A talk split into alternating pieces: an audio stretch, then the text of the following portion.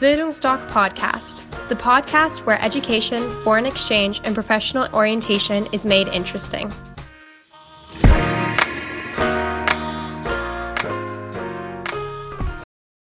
Hallo, ich bin Horst und ich bin Auslandsberater bei Bildungsdoc. Heute möchte ich wieder einige Fragen zum Thema Work and Travel beantworten, die uns häufig auf Messenveranstaltungen gestellt werden. Und ich hoffe, dass für alle Zuhörer, Zuhörerinnen da auch was dabei ist. Fangen wir gleich mit Frage 1 an.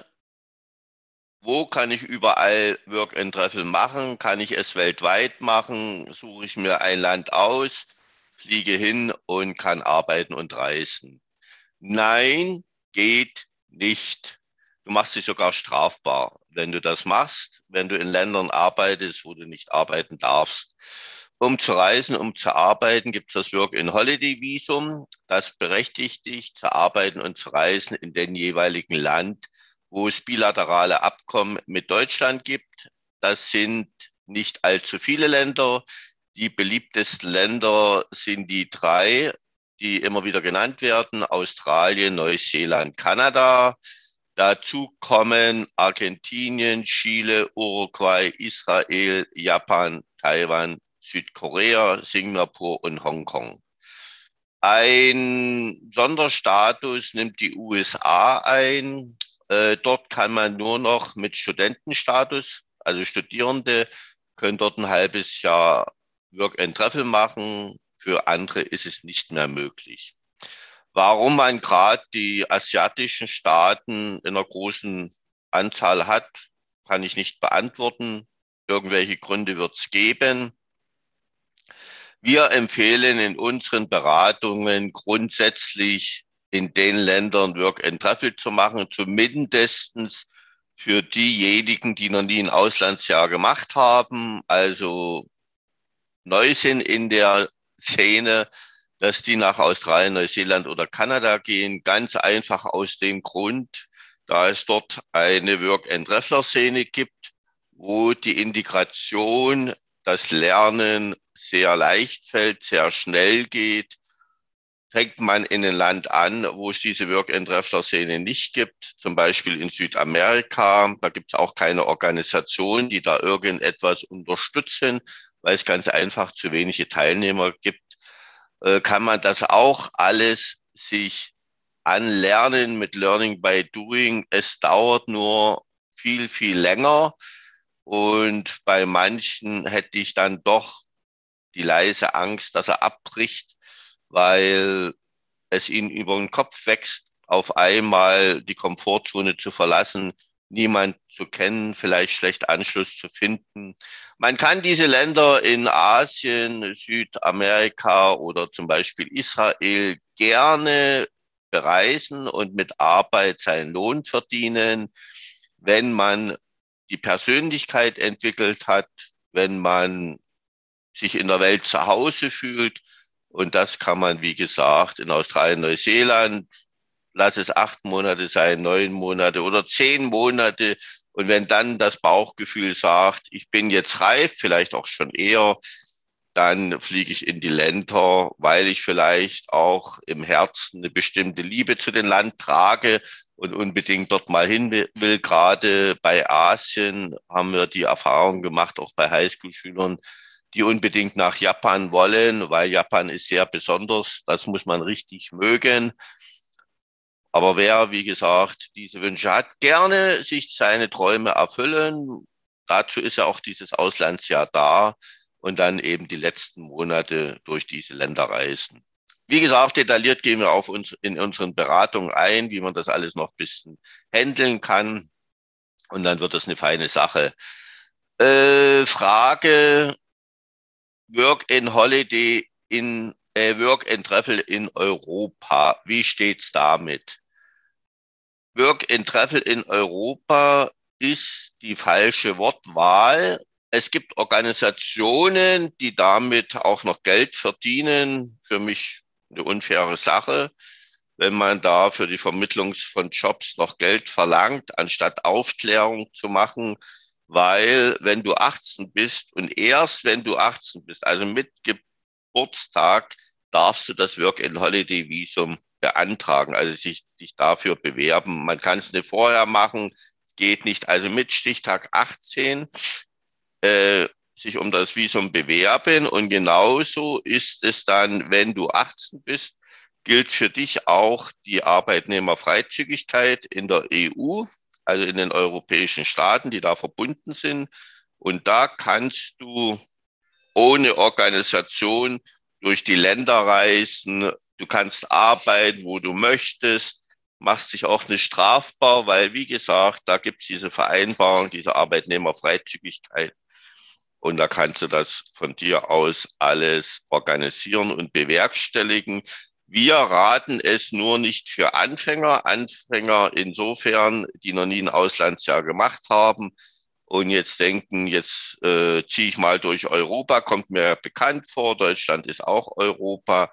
Es ist was völlig anderes, wenn du alleine durch ein fremdes Land ziehst, wo du vielleicht mal mit Mama und Papa paar Wochen im Urlaub warst, ist was völlig anderes, wenn du auf dich alleine gestellt bist, keinen festen Haushalt hast, keine Ansprechpartner hast, denn auch da gibt es, wie gesagt, keine Organisationen, weil, wie gesagt, es gibt die Arbeitnehmerfreizügigkeit, und da wäre es so, gerade bei Abiturienten müsst ihr bedenken, dass ihr keinerlei Berufserfahrung habt. Bedeutet für euch, dass ihr mit Aushilfsjobs euren Lohn verdient. Ist überhaupt kein Thema, weil es muss ja nicht immer alles auf einem hohen Level passieren. Und Work and auch in Australien, Neuseeland, Kanada zum Beispiel verdient man sich seinen Lohn mit Aushilfsjobs weil äh, man ist jung und man das, das Feiern, fremde Kulturen kennenlernen und so weiter steht im Vordergrund. So, und wenn ihr in, in den europäischen Ländern nun ohne Berufserfahrung mit Billiglöhnern zum Beispiel konkurriert, zum Beispiel wie auch in Deutschland, die dann teilweise auch ausgebeutet werden, wo vielleicht auch manchmal der Lohn nicht gezahlt wird oder mit großer Verspätung, äh, könnte euch das genauso passieren. Und Resultat, wenn ihr wenig Lohn habt oder gar nichts, werdet ihr wahrscheinlich euch auch keine Übernachtung leisten können, die eure Eltern beruhigt schlafen lässt. Also sprich, ihr schlaft dann vielleicht in Stadtteilen oder in Gegenden, was ihr euch in euren kühnsten Albträumen nicht vorstellen haben könnt. Das kann passieren. Deshalb raten wir für Einsteiger, also die das erste Mal ein Auslandsjahr machen, von Europa ab.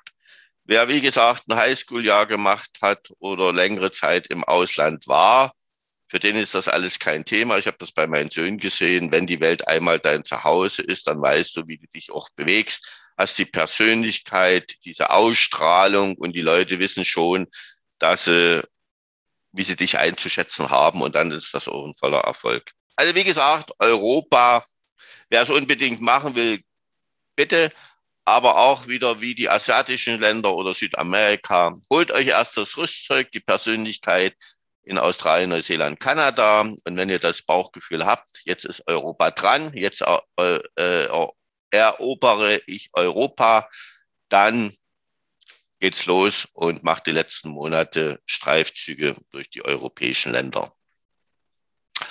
Warum sollte man über eine Organisation Work and Travel machen? Wir raten es all denjenigen, und die machen es auch, die noch nie ein Auslandsjahr gemacht haben. Wie gesagt, wer ein Auslandsjahr schon mal absolviert hat, kennt bestimmte Abläufe, weiß, wie er sich im Ausland zu bewegen hat, kann auch alles selbst organisieren.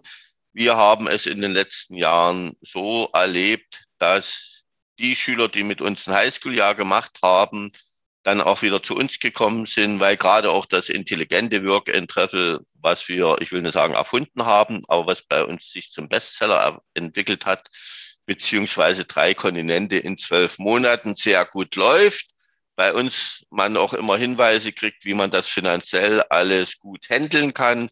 Da kommen dann auch die Schüler vor ein Abitur zu uns, beziehungsweise wenn die 12. Klasse oder 13. anfängt, und sagt, hier, beim Highschool hat es gut geklappt, wir kommen mal vorbei, wir haben die und die Vorstellung, stellen uns mal ein Programm zusammen, durchkalkulieren und dann machen wir das auch für die Zwölftklässler.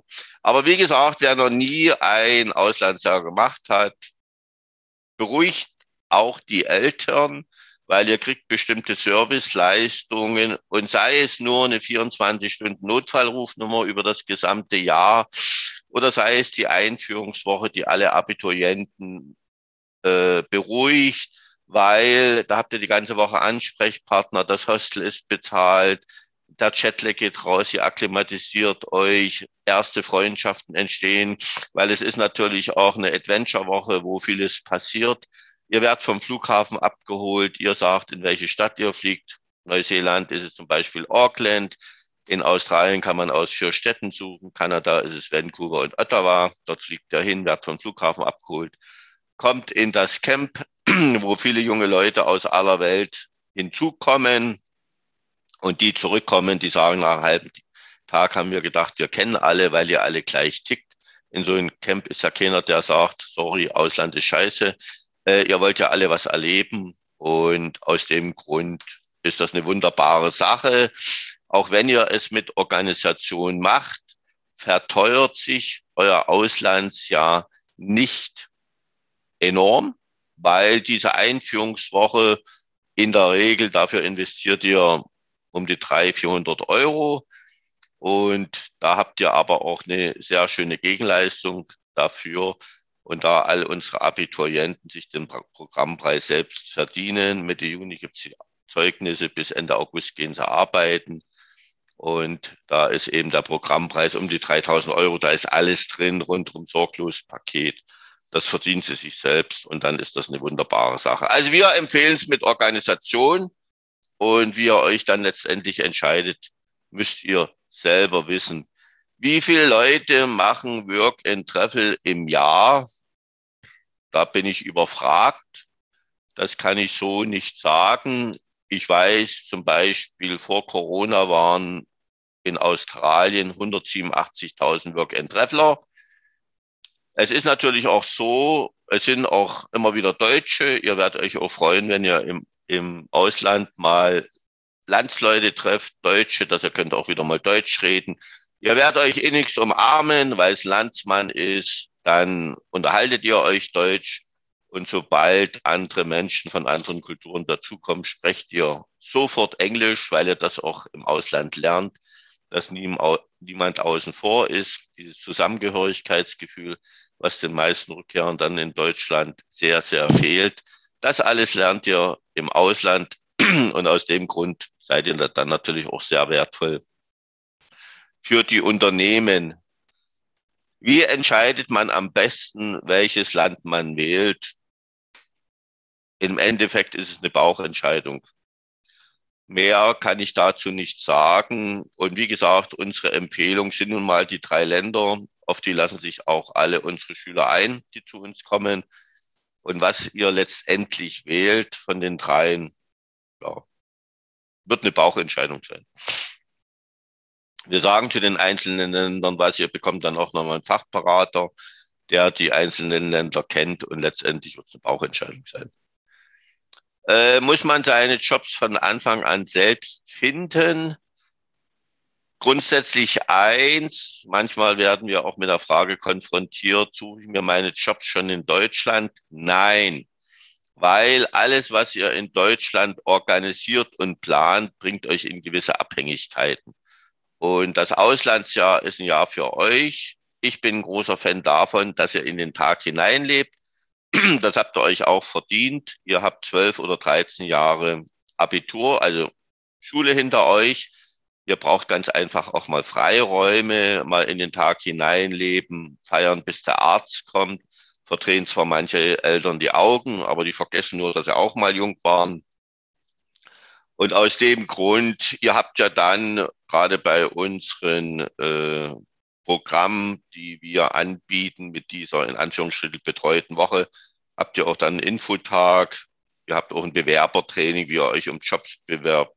Ihr kriegt Zugangsdaten zur Jobdatenbank, dass ihr könnt immer in der Region, wo ihr seid, nachschauen, wo Jobs gesucht werden. Das klappt immer sehr gut. Es ist aber auch so, nach zwei, drei Monaten schaut von euch keiner mehr in die Jobdatenbank, weil dann habt ihr eure Clique ja, oder ihr habt euch verliebt, ihr tourt mit Freund oder Freundin durchs Land und immer wenn ihr Geld braucht, klingelt ihr dann ganz einfach an den Firmen, weil ihr dann auch weiß, wisst, wie ihr das macht. Und das ist auch das Schöne bei den Work and Travel Crashschule fürs Leben. Ihr legt auch all eure Ängste ab. Ihr habt keine Angst mehr, übers Gehalt zu verhandeln, die Leute anzusprechen wegen ihren Job und so weiter. Und das, wie gesagt, nimmt euch später mal im Leben Ängste und damit bekommt ihr natürlich ein völlig anderes Auftreten, was euch auch euer Gegenüber hier ansieht, dass ihr eine Persönlichkeit seid.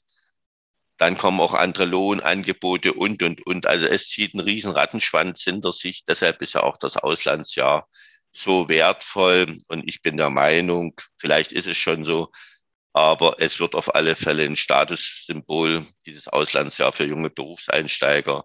Wer das vorweisen kann, gilt als belastbar. Und dann stellen heutzutage auch schon die Unternehmer, laden die zum Vorstellungsgespräch ein, obwohl sie vielleicht nicht in das Jobprofil reinpassen, aber die sagen ganz einfach, die ticken anders, die sind belastbar und die können wir für den, den Job passend machen.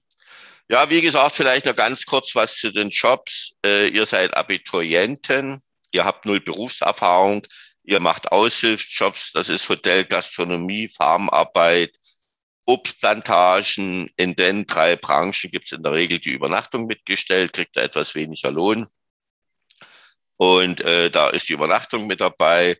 Dann ist äh, Baubetriebe, jetzt äh, nach Corona natürlich blüht der Tourismus wieder auf. Da werden viele, viele Leute gesucht, ob das nun Reisebegleiter sind, Animateure und, und, und. Manche ziehen mit dem Zirkus mit. Also es gibt die unterschiedlichsten Dinge. Es gibt Konzerte, da werden dann Einlasskräfte gesucht, Servicekräfte. Also wie gesagt, en masse und ihr sucht euch dann was raus. Manche Jobs werden super bezahlt, was ich gehört habe. Ich kenne welche, die waren in einer Solar, auf einer Solarfabrik in Australien, sechs Wochen, jeder 15.000 Dollar. Überall wird Mindestlohn gezahlt, teilweise auch stark darüber, wenn ihr auf Obstplantagen seid und die Früchte müssen runter. Da gibt es auch noch einen Qualitätsbonus, dass ihr sauber pflückt und, und, und. Also lasst euch ganz einfach darauf ein, weil es wird ganz, ganz wichtig mal für eure späteres Leben sein.